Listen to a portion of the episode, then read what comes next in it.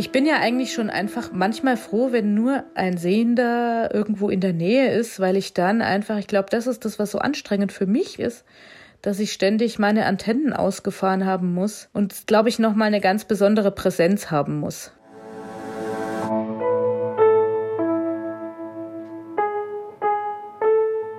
Eltern ohne Filter. Ein Podcast von Bayern 2.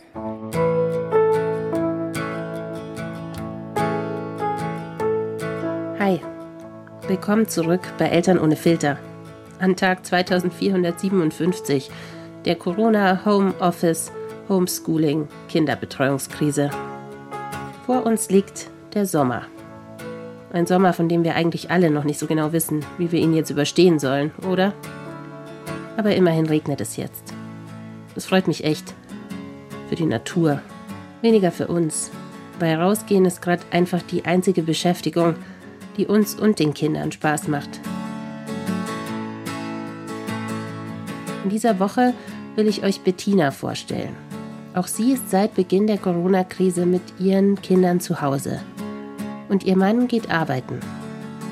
Unterstützung von Kita, Oma, Opa oder Freunden und Freundinnen. Das ist wie bei den meisten von uns.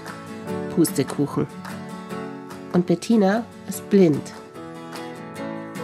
Ja, also ich bin die Bettina, ich bin 43, habe zwei Töchter von einem Jahr und fast zweieinhalb Jahren und ich arbeite, also im Moment arbeite ich nicht, weil ich in Elternzeit bin, aber ich bin von Beruf Lehrerin am Gymnasium für die Fächer Deutsch und Französisch. Eigentlich geht Miriam, ihre ältere Tochter, in die Kita und Bettina verbringt ihre Vormittage nur mit der kleinen Sarah. Beide jetzt immer zu Hause in der Wohnung zu haben, das löst bei Bettina gemischte Gefühle aus, erzählt sie. Ich genieße es auf der einen Seite, die Miriam auch hier zu haben, weil ich ja äh, irgendwie, als ich sie in die Fremdbetreuung gegeben habe, trotz allem immer Bauchschmerzen hatte, so ein bisschen, so, na, sagen wir mal, leichtes Bauchgrummeln. Fremdbetreuung. Das ist so ein Wort, das hat für mich nichts mit unseren Erziehern und Erzieherinnen zu tun. Für uns ist unsere Kita eher sowas wie ein erweiterter Familienkreis. Aber das hängt natürlich auch total von der Einrichtung ab. Und vielleicht auch von der Sozialisation. Bettina sagt, sie ist selber erst mit vier in den Kindergarten gegangen. Jetzt genieße ich aber schon auch, dass sie da ist, auf der einen Seite. Und auf der anderen Seite ist es echt eine Herausforderung, zwei noch so bedürftige kleine Kinder zu haben. Also das ist einfach so ein Alter, da fordern die ständig halt irgendwas. Man kann sie noch nicht lange alleine was machen lassen. Man kann noch nicht lange sagen, ich sag's jetzt mal ganz salopp, ich park dich jetzt mal vorm Fernseher, ja. Das tun bestimmt jetzt viele in diesen Zeiten, weil es A nicht anders geht und weil sie B vielleicht irgendwann mal einfach nicht mehr können. Das funktioniert bei der Miriam einfach nicht, weil die noch nicht so Fernseh gucken kann. Und es ist echt hart und ich bin einfach oft wirklich sehr erschöpft einfach.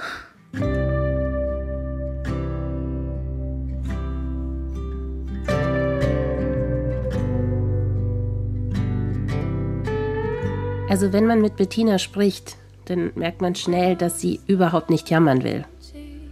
Immer wieder betont sie, dass es ja schließlich alle gerade schwer haben. Und wie froh sie ist, dass sie ihre Kinder hat. Eigentlich hatte sie sich nämlich schon damit abgefunden, dass sie kinderlos bleiben würde. Zwar hatte sie sich immer Kinder gewünscht, sagt sie, aber da war niemand, mit dem sie sich die Familiengründung auch vorstellen konnte. Dann kam irgendwann mein jetziger Partner in mein Leben, da war ich schon um die 36. Und ja, dann fängt man natürlich irgendwann schon das Überlegen an. Und als ich das erste Mal schwanger wurde, war ich 38, hatte dann aber eine Fehlgeburt. Dann passierte erstmal ewig nichts, was mich sehr umgetrieben hat. Und als ich 40 wurde, habe ich gedacht, okay, das war's. Jetzt das ist ja auch so ein magisches Datum irgendwie ja, für viele. Genau. Also da habe ich dann gedacht, ja gut, jetzt muss ich mich damit wohl irgendwie abfinden, dass das nichts mehr wird. War dann sogar noch in einem Kinderwunschzentrum, um nochmal, also das war so das Letzte, was ich noch tun wollte, die Hormone und so, das alles abchecken zu lassen, ob da alles stimmt.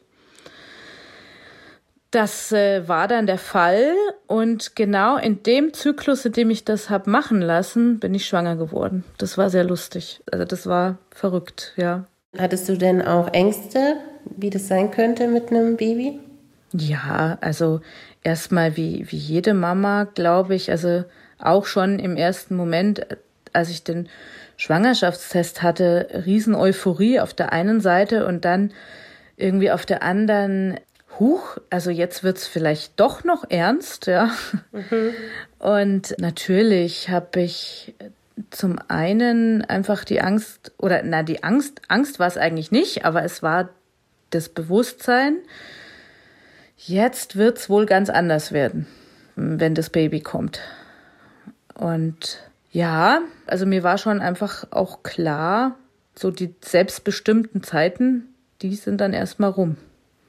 Mir war nicht klar, wie sehr die dann erstmal rum sind, aber sie waren, also mir war schon klar, dass jetzt gehöre ich mir dann eben nicht mehr ganz alleine. Gab es denn auch Themen, die dadurch entstehen, dass du blind bist und dass du andere Herausforderungen hast, mit einem Baby umzugehen? Ja, aber das war mir erstmal noch nicht so präsent. Also Klar, ich habe drüber nachgedacht, hoffentlich klappt das alles mit dem Stillen, mit dem Wickeln. Also ich hatte eigentlich zuvor schon Kinder gewickelt, aber eben auch nur in mit Assistenz sozusagen, also meine Cousine oder so, mit mhm. Hilfe meiner Tante. Aber da habe ich mich schon gefragt, mein Gott, werde ich diese ganzen Handgriffe wirklich auch so intus haben wie alle anderen Mamas, die das sich abgucken können? Mhm. Oder was noch? Ja, ich habe schon, also man denkt natürlich irgendwie schon mal drüber nach, Spielplatz, wie wird diese Situation, ähm, kriege ich alles mit, was ich mitkriegen soll, muss, ja, aber das wurde eigentlich erst dann konkret, als das Baby da war. Hast du das in deiner Schwangerschaft auch mal erlebt, dass Leute gesagt haben, ja, wie soll das denn funktionieren? Ja, schon. Aber wenn ich dann versucht habe zu erklären, wie ich es mir vorstelle. Und ich hatte schon Vorstellungen. Ich habe ja auch durchaus sehbehinderte und blinde Freundinnen, die Kinder bekommen haben. Wenn ich das also dann versucht habe zu erklären, dann haben eigentlich die meisten schon gesagt, aha, ja, so kann man das vielleicht auch machen. Mhm. Ähm, das können wir uns dann vielleicht schon besser vorstellen. Aber klar, das merke ich ja auch jetzt immer noch hin und wieder, manche Dinge, die man sich ganz einfach vorstellt, das ist nicht ganz so ohne. Und bei anderen Dingen, die ich mir dann super schwierig vorgestellt habe, die funktionieren manchmal ganz einfach und ganz ohne größere Probleme. Ja, manche Dinge weiß man einfach nicht. Das kann man eigentlich nur ausprobieren. Courage is hard to find. One day you're brave and the other improved. Von Anfang an ist Bettina auch klar, sie will diejenige sein, die sich um das Kind kümmert und in ihrem Job als Lehrerin aussetzen. Sich die Elternzeit mit ihrem sehenden Partner teilen, das kann sie sich einfach nicht vorstellen. Weißt du, was mich total interessiert und vielleicht klappt das gar nicht, weil du ja natürlich immer andere Sinne benutzt als ich, aber ich habe auch zwei Kinder und der erste Moment, wenn man das Kind auf den Bauch gelegt bekommt, ist natürlich schon auch, dass man das sehr viel anschaut. Mhm ja, guckt, klar. wie sieht es aus und wie war dieser erste Moment für dich? Was hast du gemacht? Also ich glaube, ich habe es ähnlich gemacht, nur mit den Händen. Also ich habe die Miriam wirklich von oben bis unten betastet, wenn ich mich da so richtig dran erinnere. Ich weiß eben noch, dass sie ganz, ja klar, sie war ganz feucht und die Ärzte haben mich gefragt, sollen sie sie in ein Tuch wickeln und mir dann auf den Bauch legen oder dürfen sie es nackt? Und dann ist die Frage fand ich ganz komisch und ich habe dann gesagt, na, das ist doch logisch nackt natürlich, was sonst? und dann war sie ganz nass noch von ne, der die Geburt. Geburt, ja, und hat gezappelt und gerudert und das fand ich total süß. Also ich habe sie schon eben betastet soweit, aber es war für mich jetzt auch nicht so wichtig, wie soll ich das sagen? Also ich, ich habe jetzt nicht geguckt, ist die Nase da, sind die Ohren da oder sowas. Ich habe auch nicht ihre Finger und Zehen gezählt. ich habe sie gespürt einfach auf meinem Bauch und ich fand es so unbeschreiblich, dass im einen Moment dieses Kind noch in einem drin ist und dann ist es plötzlich draußen und es ist einfach da. Ja. Und es ist mein Kind. Also, das finde ich heute noch, da, da friert es mich richtig, wenn ich das so erzähle. Das finde ich, wenn ich so drüber nachdenke, nach wie vor echt. Ja, es ist ein Wunder. I picture our place at the hospital gate. Oh, I will never forget. Used to remember our place, but by the in your eyes, I didn't know about the rest. Bevor wir zu deinem zweiten Kind kommen, würde ich gerne noch wissen, wie war denn das nach Hause zu kommen mit dem Babylein und diese ganzen Sachen machen zu müssen, wo du vorher auch nicht wusstest, wird das eine Herausforderung oder nicht? Ich war schon in einem ziemlichen Hormontief. Also meine Hormone haben ein Fest gefeiert, sag ich da immer. Ähm, ich habe das Wochenbett und das nach Hause kommen als äh, wirklich, also ich hatte schon das Gefühl, ich schwimme ziemlich. Das Stillen hat nicht so geklappt, wie ich mir das vorgestellt habe. Das Wickeln hat schon auch eine Weile gedauert. Ich weiß aber nicht, ob es wirklich nur an meiner Sehbehinderung lag. Ich weiß nicht warum. Also ich hatte das Gefühl, meine Hände gehorchen mir nicht so wie sonst. Mhm. Mein Kopf ist nicht ganz da, wo er sein sollte. Also meine Gedanken waren, ähm, ja, ich vergleiche es immer mit so einem Ameisenhaufen, der im Kopf hin und her schwirrt, ja. Also es war, ich konnte, ich konnte irgendwie keinen klaren Gedanken fassen. Jetzt machst du das, jetzt machst du das, jetzt machst du das. Und ich glaube aber, das waren schon die Hormone einfach auch. Äh, hat jedenfalls meine Hebamme dann immer gesagt. und ich war sehr dünnhäutig. Es war anstrengend. Aber natürlich, also es war einfach so wunderbar, das jetzt auch miterleben zu dürfen, was ich mir immer vorgestellt hatte, ja, dieses Kind herzuzeigen, Dein Partner sieht, oder? Ja. Hat er manchmal den Drang gehabt zu sagen, ich mache das jetzt? Ja. Und das, geht das ja. gut? Kann man das gut aushalten? nee. Nee, es hat schon gekracht oft zwischen uns und das tut es auch heute manchmal noch. Weil er, ich glaube, er weiß manchmal nicht, ähm, was geht und was nicht. Und bei manchen Dingen, wo er denkt, das müsste doch jetzt eigentlich funktionieren, wenn ich ihn dann da um Hilfe bitte, dann scheppert's auch manchmal oder umgekehrt, ja. Ich sag, lass mich doch das machen, das geht schon und er weiß das gar nicht, kann das gar nicht so einschätzen. Also es ist schon interessant. Also als jemand, der sieht, ist es, glaube ich, nicht so einfach, sich reinzuversetzen und das nehme ich an sich auch keinem übel. Ich hätte mir bei meinem Partner schon manchmal noch gewünscht, dass er sich da ein bisschen mehr reinspürt oder es zumindest versucht. Ich habe da ein bisschen wenig Geduld von seiner Seite festgestellt, was meine Situation angeht. Zumindest mal in dieser frischen Babysituation. Mhm. Ja. Aber die war natürlich für uns beide nicht einfach, ist schon klar. Als ihr euch dann so gerade in diese Situation reingefunden hattet mit dem Kind, hat sich dann das zweite angekündigt? Ja. Oder war das noch so im Plan? Nee, das war überhaupt nicht im Plan. Also ich hatte vorher auch schon mal eine Zeit lang natürlich verhütet und war der Meinung, ich kenne meinen Zyklus gut genug, um das wieder tun zu können. Und das war ja auch eine ganze Weile so gewesen. Aber da muss ich dann an irgendeiner Stelle irgendwas verschoben haben. Also heute bin ich da ein bisschen schlauer, weil natürlich ist nach einer Schwangerschaft erstmal viel durcheinander. Ich war halt der Ansicht, ich habe meine Periode wieder, die kommt ziemlich regelmäßig, wie vorher auch, dann passt es schon. Da war ich äh, wahrscheinlich ein bisschen blauäugig, mag sein, ja. Und schon auch ein bisschen der Schock, oh Gott, wie soll das denn funktionieren? Ja, ja, schon. Schon, schon. Und also auch ganz ehrlich, der Gedanke auch an Abbruch. Mir war irgendwie schon klar, das wird uns jetzt schon an die Grenzen bringen. Mhm. Ja. Zwei Kinder so kurz nacheinander das wird schon nicht ohne. Und ich bin eigentlich ein optimistischer Mensch und ich habe es ja dann auch relativ schnell für mich beschlossen, a, das Kind will ich und b, wir werden das schaffen. Aber so im ersten Moment denkt man schon, oh weia.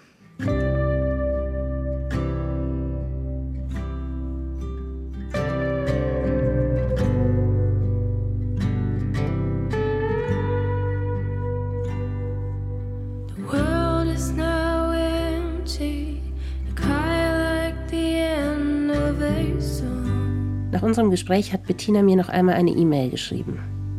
Sie wollte, dass ich weiß, wie sehr sie sich heute freut, dass Sarah ihre zweite Tochter in ihrem Leben ist.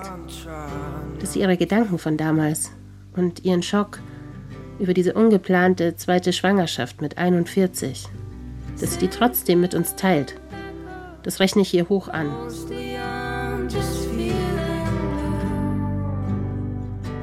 Und dein Partner, wie hat der diese Nachricht aufgenommen? Also der war also erstens mal war er total gegen Abbruch. Das war schon mal für mich ziemlich elementar, weil ich mir da schon gedacht habe, ja, vielleicht ist er da derjenige, der da am meisten mitzieht, eher, dass er sagt, ja, müssen wir machen, schaffen wir nicht so. Mhm. Nee, aber das war überhaupt nicht der Fall. Aber natürlich auch äh, mit gemischten Gefühlen, würde ich sagen. Und vieles weiß man auch noch gar nicht, nee. wenn man ein acht Monate altes Kind hat, weil dann hatte man noch kein Kind, was gelaufen ist und was. ja, genau. Also da muss man sich dann auch auf das Wagnis eigentlich einlassen. Ja. Aber was mich dann schon auch wiederum beruhigt hat, war, ähm, ich kenne die Anfangszeit schon. Ich weiß im mhm. Endeffekt, wie es mit einem Baby laufen kann. Natürlich ist jedes Baby anders, das ist, äh, weiß man schon auch. Aber ich kenne die Handgriffe, ich weiß äh, im Großen und Ganzen, wie so eine Geburt abläuft, wenn alles passt. Ich, äh, ne, ich brauche keinen Geburtsvorbereitungskurs auch mehr zu machen. Also das hat schon auch beruhigt. Es hat nicht bei allen geholfen. Lustigerweise haben wir tatsächlich bei manchen Sachen wieder komplett von vorn angefangen, weil ich dann, als die Kleine, die Sarah da war, irgendwie manche Sachen nicht mehr wusste. Ich konnte mich nicht mehr erinnern. Das war ganz eigenartig. Das war wirklich komisch. Auch das kennen vermutlich alle Eltern. Also ich zumindest kenne das. Und es ist wahrscheinlich egal, wie viel Zeit zwischen den Kindern liegt. Alles ist irgendwie anders. Aber trotzdem fiel mir vieles auch leichter. Nur für die großen Geschwister ist es natürlich nicht leicht. Und für Kinder, die so nah zusammen sind, da ist das neue Baby eben auch eine echte Bedrohung. Eine Konkurrenz um Nahrung und um Aufmerksamkeit und andere Ressourcen. So kleine Menschen wissen ja noch nicht, dass in unserer modernen Gesellschaft alles im Überfluss vorhanden ist. So erklärt das zumindest Autorin Nicola Schmidt in ihrem Buch Geschwister als Team. Die hatten wir ja auch schon bei Eltern ohne Filter zu Gast. Wie war es denn, mit dem zweiten Baby nach Hause zu kommen und wie hat eure Große reagiert? War die überhaupt schon groß genug, um wirklich zu verstehen, was da abgeht? Nee, nee, die hat wahrscheinlich gedacht, ah ja, das ist jetzt da so ein Wesen, das ist jetzt mal da und dann geht's auch wieder. Dem war nicht so und da war es dann schon so. Auf der einen Seite war sie sicher fasziniert, auf der anderen Seite war sie dann glaube ich, sehr sauer und sie war, glaube ich, auch traurig, dass Mama nicht mehr so für sie da ist wie vorher. Ja, hat, hat schon auch aggressiv reagiert auf die Kleine. Also sie hat sie auch teilweise gehauen, getreten, gesagt, ähm, Sarah weg. Es war klar, sie will jetzt Mama und Papa wieder für sich haben beziehungsweise vor allem die Mama. Und sie ist dann auch eine Zeit lang, was mich dann sehr irritiert hat, wollte sie dann zu mir gar nicht mehr.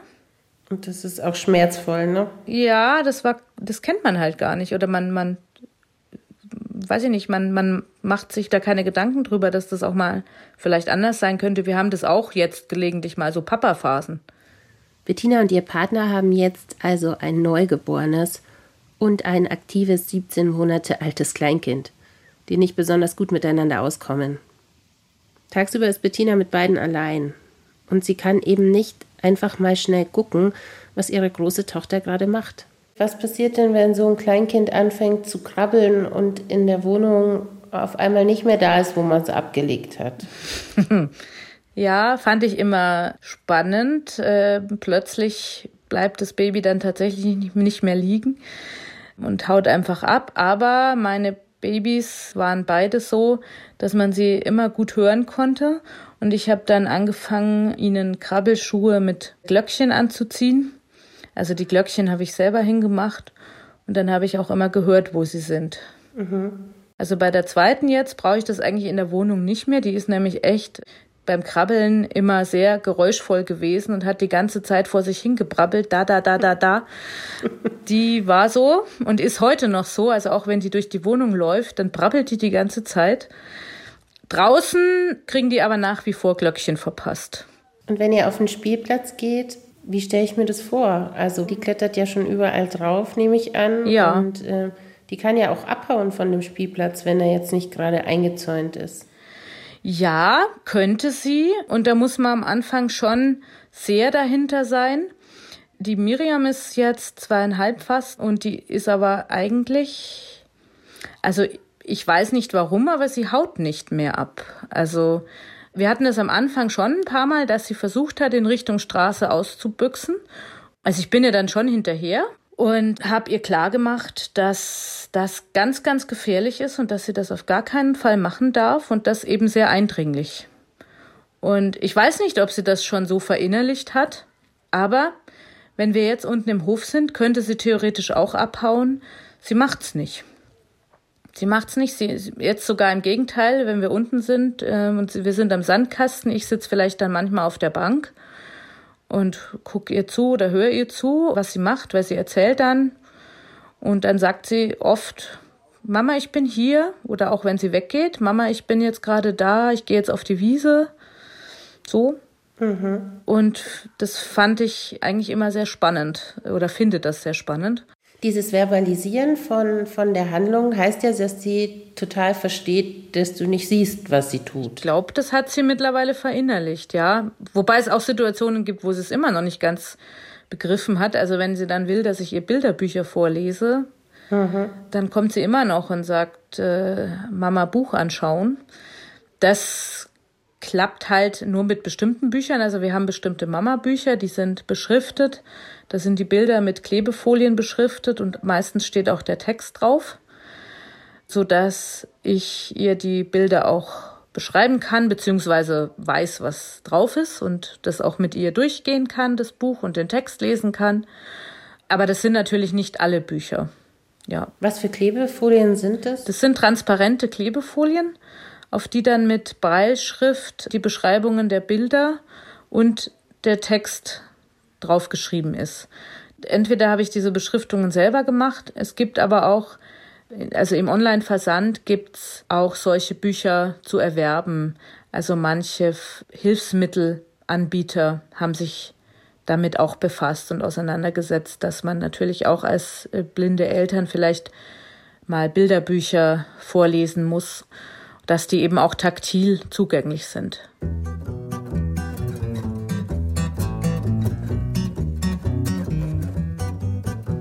Ihr habt es bestimmt auch gemerkt.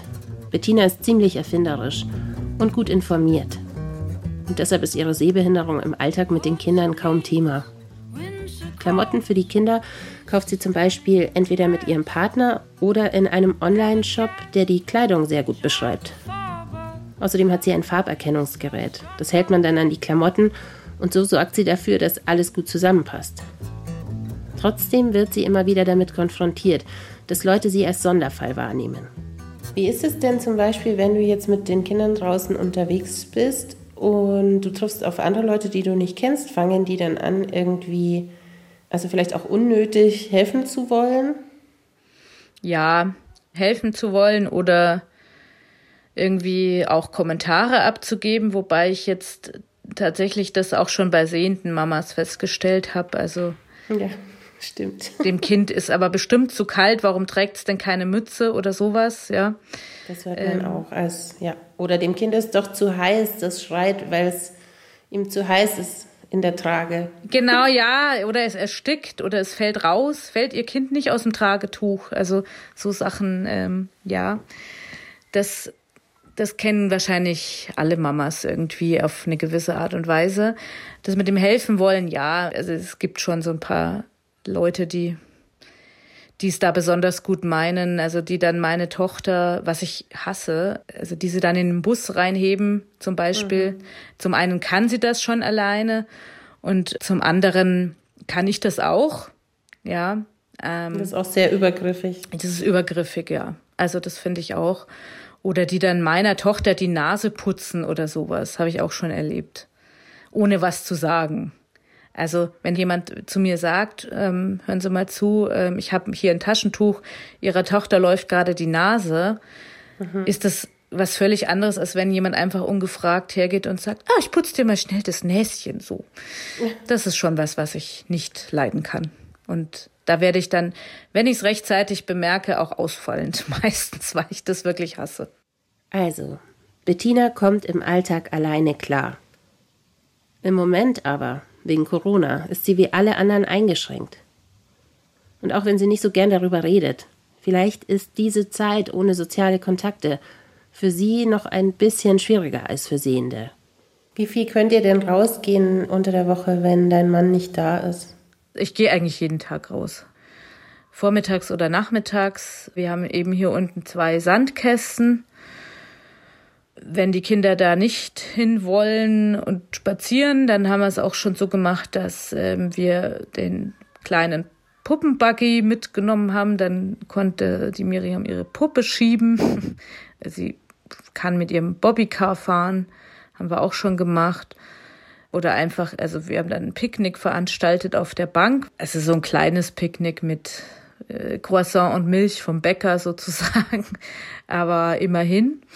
Sonst leider kein Spielplatz und keine Besuche woanders, was ich schon sehr schwierig finde, weil man so für sich alleine das alles wuppen muss. Hast du so eine Community normalerweise, die dir hilft, ein Umfeld, was dich unterstützt? Ja, es gibt doch einige andere Mamas, die ich besuche, wo man dann sich zusammentut und die natürlich dann in der Situation auch einfach sagen können, was mein Kind, meine Kinder gerade machen. Ganz klar. Mhm. Und das machen die dann einfach nicht, weil ich jetzt das nicht schaffen würde? Das nicht schaffe, sondern weil sie halt einfach sowieso da sind. Ich bin ja eigentlich schon einfach manchmal froh, wenn nur einfach ein Sehender irgendwo in der Nähe ist, weil ich dann einfach, ich glaube, das ist das, was so anstrengend für mich persönlich ist, dass ich ständig meine Antennen ausgefahren haben muss und, äh, glaube ich, nochmal eine ganz besondere Präsenz haben muss. Um einfach die Kinder sicher im Griff zu haben, sozusagen.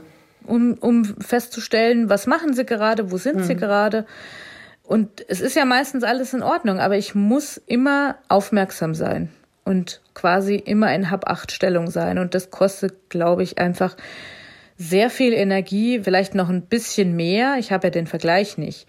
Aber es kostet wahrscheinlich ein bisschen mehr Energie, wenn man eben nicht einfach mal den Blick schweifen lassen kann und um sich gucken kann und sofort sieht, aha, die macht jetzt gerade das und das. Kann ich lassen. So muss ich halt immer hin. Mhm. Und wenn ich es jetzt nicht gerade höre, klar kenne ich viele Geräusche mittlerweile, aber wenn ich es jetzt nicht gerade höre, dann muss ich immer hin und schauen, was macht sie gerade und wo ist sie. Das, wo ist sie, der Ort, das lässt sich noch relativ schnell ausmachen. Was macht sie gerade? Nicht immer. Also mhm. mit irgendwas rummatschen, das geht geräuschlos, ja. Also. Oh ja, oder der Filzstift, der dann, dann vielleicht doch irgendwo ist. Ja, ja, ja, ja, ja klar. also das passiert.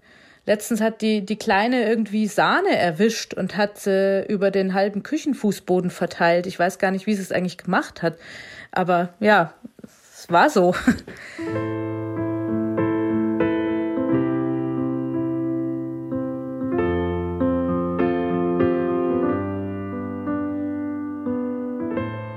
Dabei müsste Bettina eigentlich gar nicht alles allein machen. Zumindest rechtlich gesehen. An und für sich hätten wir, sagt zumindest die UN-Behindertenrechtskonvention, Anspruch auf Elternassistenz. Das ist aber noch ein ziemliches Stiefkind in Deutschland. Was macht denn eine Elternassistenz? Ja, also ich kann es dir jetzt auch nur insofern sagen, als ich das ähm, selber gelesen habe. Also es geht hauptsächlich einfach darum, den fehlenden Sehsinn auszugleichen ne? und vielleicht das zu machen, was ich jetzt halt vielleicht mit, mit Oma oder anderen Mamas mache oder manchmal eben auch oder jemand mache. Also Spielplatzbegleitung, mhm. beim Basteln helfen, beim Vorbereiten des Kindergeburtstags helfen. Also eigentlich alles, wo man sagt, da könnte man vielleicht doch Unterstützung brauchen durch eine sehende Person, wenn man sie jetzt vielleicht auch nicht gerade in Form des Partners hat, aber der ist ja auch nicht immer da. Ich habe letztes Jahr zum Beispiel im Sommer, ich wäre ganz gerne oft mal mit der Miriam damals an den See gegangen. Das mache ich alleine auf äh, gar keinen Fall. Weil es einfach zu gefährlich das ist. Das ist mir zu gefährlich, ja. Eine Elternassistenz würde Bettina also vor allem dabei unterstützen, dass sie ihre Mutterrolle selbstbestimmt leben kann. Dass sie etwas alleine planen kann, ohne auf Wohlwollen der andere angewiesen zu sein. Diesen rechtlichen Anspruch auf Elternassistenz, den hat sie. Allerdings verdient sie als Gymnasiallehrerin so gut, dass sie einen Anteil selbst übernehmen müsste. Und dann ist da noch ein weiteres Problem. Viel zu wenige Menschen in Deutschland machen diesen Job. Bisher hat Bettina deshalb als Mama keine Assistenz in Anspruch genommen. Anders als in ihrem Beruf. Das ist schon mal schulrechtlich nötig, wegen der Aufsichtspflicht, die wir einfach haben als Lehrer. Und die darf nicht pädagogisch tätig werden, also sie darf nicht eingreifen und irgendwas machen, was meine Aufgabe wäre, aber sie muss mir Rückmeldung geben.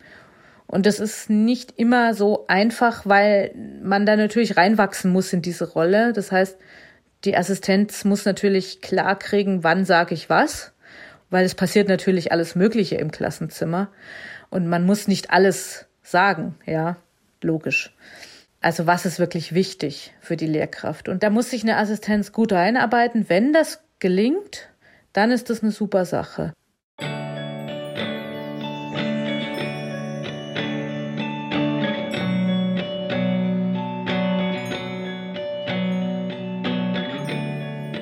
Also, wenn uns diese Ausnahmesituation gerade eines beibringen kann, dann ist es wahrscheinlich das. Wir sind alle abhängig von unserem Supportsystem.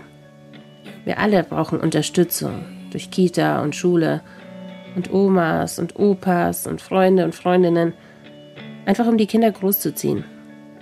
Und je nachdem, wer wir sind, brauchen wir unterschiedliche Arten von Unterstützung. Und vor allem brauchen wir Verständnis, dass Elternsein anstrengend sein kann und dass es nicht immer super ist. Auch wenn wir uns das alles selber ausgesucht haben.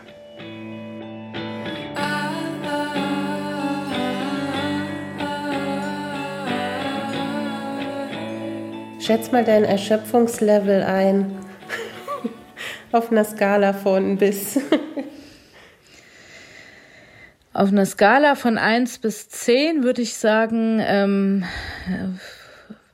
ja, das ist ein bisschen Tagesform. Heute würde ich sagen 8,5.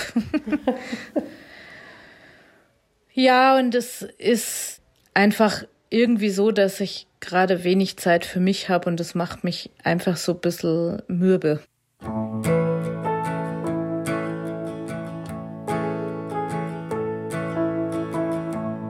Mürbe. Das trifft es, liebe Bettina. Aber es wird ja hoffentlich auch eine Zeit nach Corona geben. Welche Wünsche hättest du denn für deine Kinder für die Zukunft? Also, zum einen wünsche ich mir einfach, dass sie gerade aufrechte Persönlichkeiten werden, die einfach glücklich und mutig ins Leben rausgehen und selbstbewusst ihr Leben leben, ihren Weg machen. Und ich hoffe natürlich, dass sie nicht auch durch meine Behinderung und allem, was damit zusammenhängt, irgendwie zu stark beeinflusst werden. Denn es ist natürlich schon so, dass es nicht immer einfach ist, mit einem behinderten Elternteil zu leben, weil sie natürlich auch von außen dann einiges vielleicht suggeriert kriegen, ja, weiß ich nicht. Die sehende Mama, die kann das und das anders oder besser oder macht die und die Sachen mit dem und dem und du machst es nicht mit mir oder mhm. sowas. Es können ganz unterschiedliche Sachen, denke ich, sein. Aber ich hoffe, dass sie einfach dadurch nicht zu viele Nachteile erfahren, sondern dass sie lernen vielleicht, worum es eigentlich wirklich geht. Und ich glaube, es geht jetzt auch wirklich nicht darum, dass man ähm, vielleicht zehn Ausflüge mehr macht oder ein actionreicheres Wochenende hat, sondern es geht einfach um ein Miteinander, dass man lieb gehabt wird, dass man geborgen aufwachsen kann und äh, sich sicher fühlen darf und willkommen. Und ich hoffe, dass sie das lernen und mitkriegen. I stop and wonder how this happened after all. Dank dir wirklich für deine Geschichte und dass du die mir erzählt hast. Gerne. So what should we do? Do you think we can end this contest? Take each other's hands and get back to the surface. Then let's quit this contest and get back to the surface. We're going under, under. Eltern ohne Filter ist ein Podcast von Bayern 2. Die Redaktion hatte Jutta Prediger und Anja Beusterin hat produziert. Und wenn ihr mir schreiben wollt, wer oder was euch gerade am meisten fehlt, dann folgt uns doch auf Instagram unter Eltern ohne Filter. Oder schickt mir eine Nachricht an die 0151 2052 5389. Bis nächste Woche. Eure Christina.